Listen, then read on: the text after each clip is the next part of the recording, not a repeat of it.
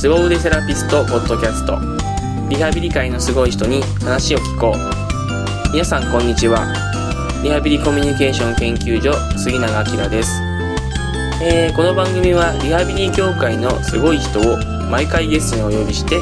ゲストの方の素晴らしい働きっぷりやどんなことを考えて仕事をしているのかなどなどいろいろなことをインタビューしていく番組です。さて今回も前回に引き続き鯨岡栄一郎さんにお話をいただいております、えー、今回は老健の施設長としての鯨岡さんについてインタビューさせていただきました。施設長として工夫していること組織を運営するためのコツなどをお話ししていただきました。それではどうぞ。はい。はい。ではよろしくお願いします。お願いします。えっ、ー、とで、まあ、老健ので今施設長として働かれていて、まあ、クジラ岡さんこう施設長として大切にしていることっていうのはどんなことがありますか？うん。あのさっき言った、まあ、いいリーダーとはっていう部分と共通すると思うんですけども、やっぱりあのいやいくら施設長とかって言ったってあの自分のできることってこう限られてると思いますし、あのまあ、みんなの力みんなの助けなしではこう施設の運営ってできませんから、うん、だからそうですね。これもあの大切にしてることか。あそっか。あの働き方として大切にしてるのは、うん、さっきもあの道中ちょっと杉永さんにあの紹介したんですけども。えっ、ー、と何でもかんでもやろうとするわけじゃなくて、まあ、実際そのいろいろ業務があって、って自分の仕事とかもあってできないんですけどできないゆえにあの自分ならではのこととか、うん、あと今重要なことっていうのにこう、うん、もう絞りに絞って仕事をする、うん、うん、あとはまあいろんな人にこうお願いしたりと気持ちよくやってもらうようにお願いしたりとか、あとそうですね。そしてこう業務をため込まないで今だから自分だからそのやるべきこと、やった方がいいことっていうのに特化してそれをなるべくこう最小限にしといて最大限のこう成果を出すようななんかそんな意識でやっていて、あとはまああのさっき言ったそのコーチング的なことになってしまうんですけどもみんなにこう声かけをすることであるとか、あとはそうですねなかなかそういう場面ないんですけど自分が今どんなこと考えてるからみたいなことをなるべくみんなの前で言うようにしたりとか。でないとあのどうしてもそのあの人何考えてるか分かんないみたいな感じでこうリーダーって言われがちだと思うんですよね、ね、だから全然足りないと思うんですけどもあの自分が今どんなこと考えてるのかとかこれからどういう方向性でいこうと思ってるのかとかっていうのを断ることに話したりとか。あとその事業展開的にもあの先を見越してっていうんですかね、うん、あの介護保険のその制度上の動きとかを見ながら、うんうん、うちがその地域で一番の施設になるために、えー、どういう方向性でいく、うん、行ったらいいのかみたいなこう先をこう見通して展開を作っていく、うん、みたいなのは施設長の役役割としては自分にあることだなって。て、やっぱそういうビジョンをこう伝えていくって大事なことですよね。それでないとあのやっぱ一番そのビジョンとかも先の見通しみたいなのが持てないとモチベーション低下につながっていくと思うんで、うん。まあ、これからこんな感じで進んでいくよとか、うんうん。うん、こういうふうにしたいと思ってるっていうこととか。それに向けての例えばこう教育の面でいうとリーダーの養成だったりとか、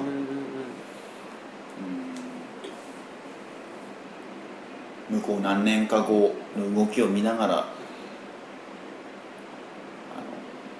のなんとか思いを巡らしてビジョンをこう作っていくみたいなのを重要にしてるとかもしれないですね。まあ、ちなみにこう話せる範囲でいいんですけどなんかこの施設をどんな方向にしたいなっていう。どんな感じなんですか、まあ、全国比なんですけども。あ全国比のところえっといやでもあのすすごく月並み。うん。まあいわきの人はあんまり聞いてないかもしれないから。まあ本当話せる範囲であの企業秘密もあるかもしれないんで。そうですね本当いやこれ展開してもあのつすごく月並みですけども、うんうん。例えばあの今まで法人内ではなかったうん。訪問介護ステーションを立ち上げるとか、うーん。あとはあの今ちょっと話題になってるサービス付き高齢者住宅うん。を近隣に立ち上げる、うん。要はあのーまあ、病院もそうだと思うんですけども老健の方もやっぱこう在宅志向ってすごくうんうん。強まってると思うんで、じゃあそのベッドっていうのはあとどうしたらいいんだっていうのはみんな共通の課題だと思うんですよね、で首都圏なんかでやっぱりサポあのサービス付き高齢者住宅っていうのはすごく広まってきていて、うん。こっちではまだまだなんですけどもそれをまず一発目やって、うん。なんとかこう成功させたいなと思ってること。住居系のサービスですようね、ん。そういうのがこうできると要はその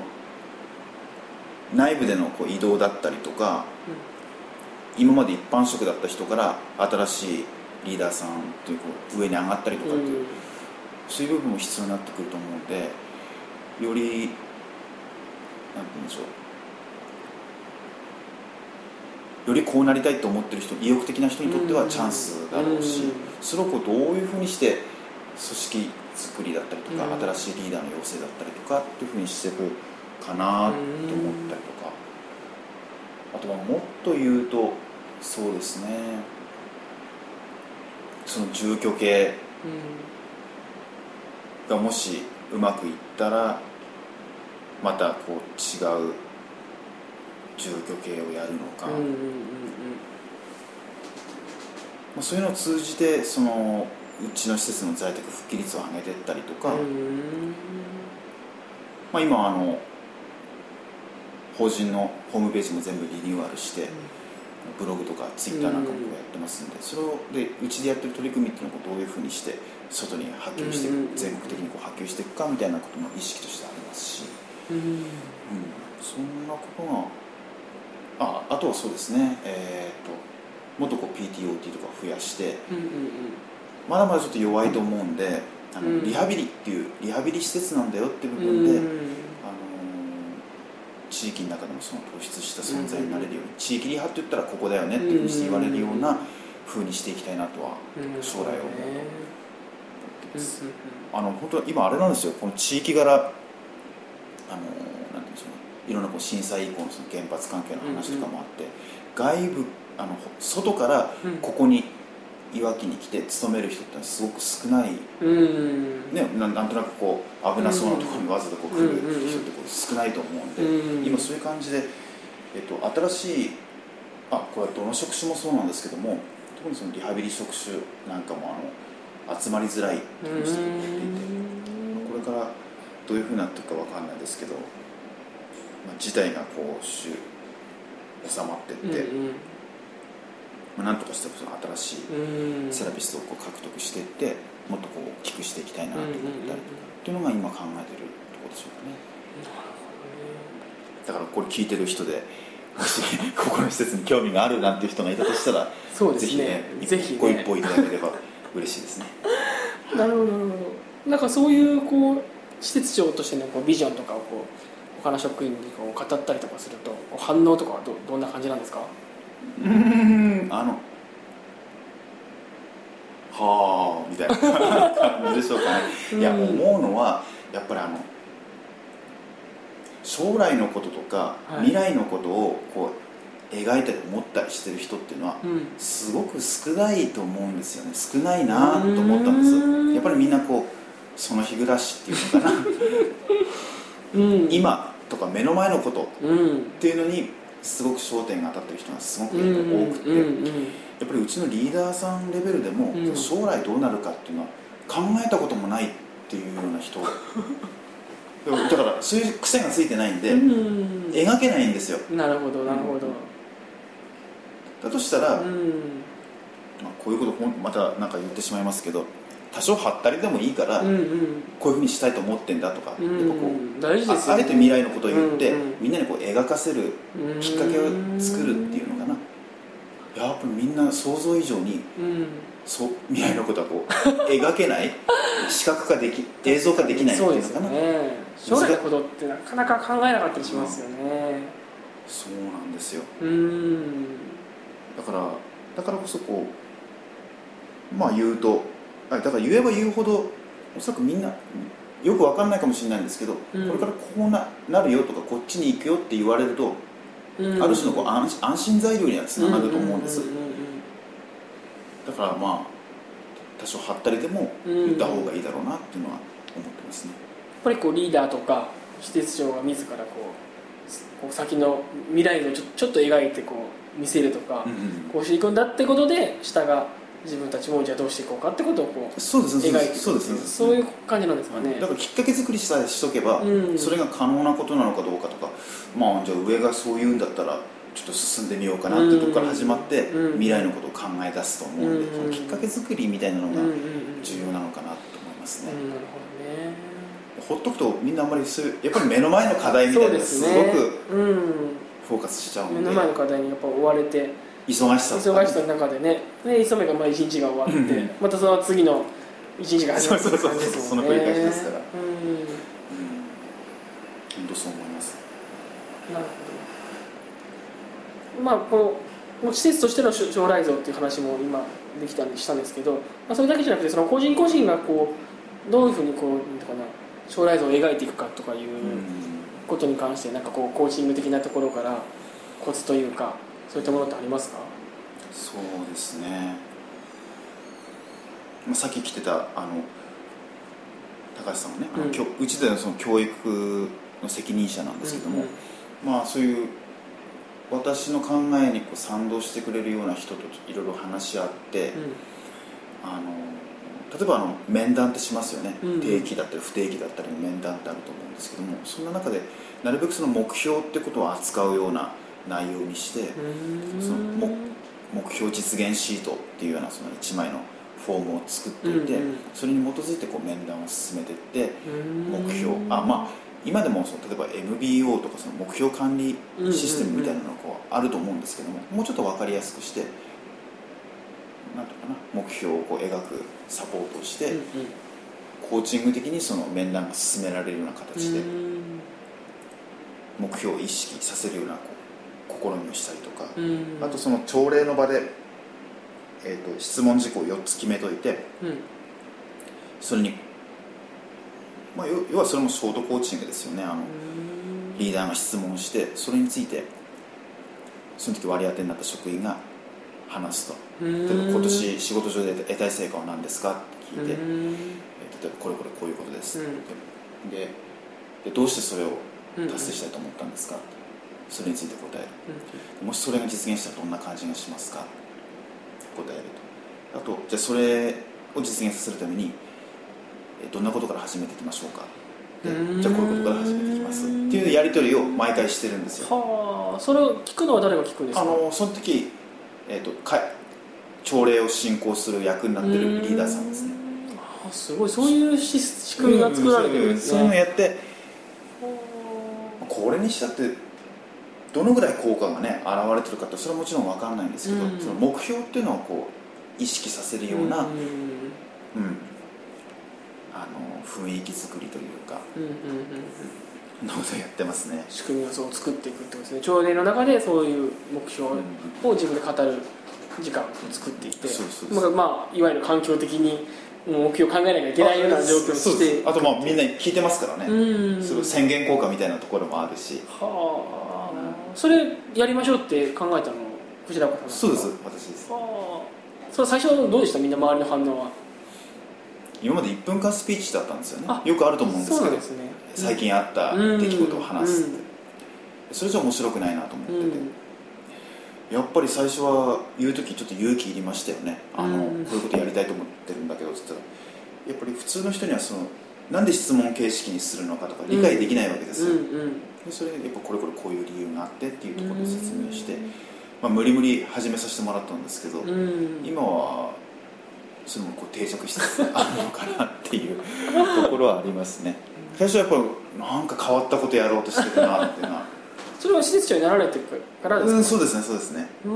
でしばらくしてからそういう取り組みを。はあ面白いですね。それはもう介護職もリハビリ職もみんなやるんですか？みんなやりますやります。リハビリはリハビリまた部署の朝礼があるんで、はい。そこでやってますね。あリハビリもリハビリでやってるいし全体でもやってる。全体でもやってます。はだから何回も何回もそういうふうにこう言うば順番が回ってくるわけですよね。あうん。いややっぱりあのほっとくと誰も目標なんて考えませんから。そうですね。うん。うん。98%か9%ぐらいの人は何もそういうこと考えないんじゃないですかね。うんある意味それをそのなんとか環境的にあのそういう目標を考える仕組みに作ってるっていうところがなんかうまいなっていうか、うん。なんかすごいなと思うんですけども。それも要はあれですよね。こうせっかくそのコーチングとか学んだり話したりしてる自分ならではの強みというか、うん。自分がやってていいなと思ってることをできる範囲で、まあ、職場でもこう応用して、うん一緒にその良さっていうのをこう味わえたらいいなと思ってるんで、その導入の一環だったんですけどね、でもなんかそういう仕組みがある方がなんか僕なんか聞いてて安心だなっていうふうに聞いて思ったんですけど、例えばそんな仕組みもなくなんかあいつは目標がないとか やる気がないとか全然将来像が描けてないって言われるよりももうあのそうじゃまあいろんな人がいるのでそういう仕組みの中である程度こうなんていうか育っていくというかあそうですね。考える癖がつくっていうのはなんかすごくこう安心なあのまさにそうだと思います、うん。考える癖がつくというか、うん。目標を考えるのがある種そのこの職場にいる常識のような感じになれば。なるほど。もちろん明確に描ける人ばっかりじゃないですけど、うんちょっと考えるだけでも違うんじゃないかなと思ってて、うんうんうんうん職場の中でも面談、はい。面接とか結構やられてるっていう話ですけどど,、はい。どんな形でやられてるんですか？えっとうちのその一般のリーダーさんたちが企画企画というかやってるのはその、えっと、目標実現シートに基づいてやってますね。だから目標意識したと。あとはまああのうんなんでしょう。それに向かうための改善点みたいなことをお互いにフィードバックフィードバックしてあげながらうんやっていくと。うんうんあとあの私自身はその部門長さんって、まあ、もっとこうんううん。各部署を管理してる人たちを対象に面談す、うん、月にあ月にじゃないや。年に23回うんうん。うんやるんですけどそれはもうまるっきりコーチングうんセッションですね。短時間でそうですね。あの成果が出せるように。うんうんコーチングセッション、まあ、それこそ自分のできることだと思うんで、うんうんうんあの幹部の人にはそういうふうにしてますね、うんうん。じゃあもう結構コーチングをそうやって職場の中でこうどんどん導入してというか使ってもう実際運営してるっていうそういう感じなんですね。そうですね。うんうんうんうんうん学び始めてから結構すぐそういったことってこうやってたんですか？うんあの少しずつやってたんですけどやっぱ当時はそのちょっとビビってましたよね。あの要はうんうんうん。あの随分目新しいことなんで、うん。こういうことやりましょうよってこう言うと、うん。なんか変な目で見られるんじゃないかとか、うんうん あのあとあと上の人なんか、ねはい。こう全く知らない人にとってはいやダメだよそんなのみたいなのとかうん。ね理解が示されなかったりとかあうんうんうんるん。で、かなり小出しにそういうことをしていってあともう立場上もそういうふうに変わってしまったんで、うんうんうん私がやりたいって言えばまあそういうふうにできるような環境になったんで、それはありがたいなと思ってうんるんですけど、だからまあいあの本当自分がいつも思ってるのはいかにそのコーチングっていう言葉を使わないで自然に そういうことを現場にあの、ね。染み込ませていくかっていうのは自分の中でこう課題使わない方がやっぱりいいかなっていうところですうんなんか気取ってないっていうんですか、うん。なんかいかにもクジラ子は変わったことをしだすみたいななんかそういうふうになってしまうとこうある種なんて言うんでしょうね。体に力が入ってしまったりとうんか構えちゃったりとかうん心にシャッターがうんいっちゃったりするんじゃないかなって自分で思っていて。うん。だからその朝礼のその質問形式のスピーチもうん。結局コーチングそのものなんですけどもうんうん。全然そんなふうに言ってないですから。うん。すごいいかに自然な形で 現場に導入するかっていうのは自分の中で、ね、勉強になりますね。なるほどね。そういうことを言わずにコーチング的な考えをこうとか仕組みをこう染み込ませていくっていう、結構そうですねあの若い子とかでもよくよく話すとそういう考え方コーチング的な考え方を勝手にしてたりとかちょいちょいありますよやっぱり。浸透してる証拠かなと思ったりとか。なんかなんだろう部下の言った意見を尊重しようと思ってるんですみたいなスタンスであるとか否定しないってことだったりとか。でもすごく自然とそういうふうにみんなやってる人が多いと思いますね。やっぱこうこの環境で育ってるからこそなんか自然とこう身についていくっていう、かもしれないですね。リーダーさんがそういうふうにしてくれればあのあそういうふうにするもんなのねっていうのは自然と身につくんだと思うんでリーダーの態度として。もちろん全員がそうなわけじゃないですけど、うんうんうん、あ面白いですね。なんかすごいこう環境ですごくこう人が育っていくっていうかなんかそういうのをこう最初からずっと感じていてで栗永さん自身もなんかこうやらなきゃいけない環境だったりとか、そういうところに行った行ったことによってすごいこう頑張るというか自分なりのことを見つけていったりとかしていてで実際藤永さんの施設長にしているこの施設もなんかこうコーチング的なものがこう染み込まさ染み込まさざるを得ないような環境を作ってるからこそなんかこう知らない間にそういうこうポジティブな考えがもうみんな身についていくとかっていうなんかそういう感じなのかなと思って。そうですね。でも本当にあのかといってその強要しないっていうんですかね、あの人がやりたくないって言ってるものをこう無理やりやらせたりはしたくないですし、まあうまいことこうだまくらかすじゃないですけど、気づいたらそういうことしてたみたいな そういうふうだったら面白いですよね。なるほどね。まあそう共有するってこと自体がちょっとコーチング的じゃないようなあもありますよね。だからこそそうちゃんとこうなんていうかな個人個人を尊重しつつも、うんなんとなくこう身についてくるっていうそういうことなんですかねさていかがだったでしょうか、えー、今回の内容は、えー、職場で管理職とかリーダー職とか教育担当などの仕事をしている方にとっては特に勉強になる内容だったのではないでしょうか、えー、特にですね職場の中であのコーチング的な考え方とか、えコミュニケーションっていうのをどんな風にして、え自然と水がしていくのかえー、その仕組みをね、えー、いかにして作っているのかっていう話はですね、えー、私も聞いていて特に勉強になる内容でした。さて、え次回は東日本大震災の時の藤岡さんについてお話をお聞きしました、え皆様、え次回の配信をお楽しみにしてください。それでは皆様さようなら。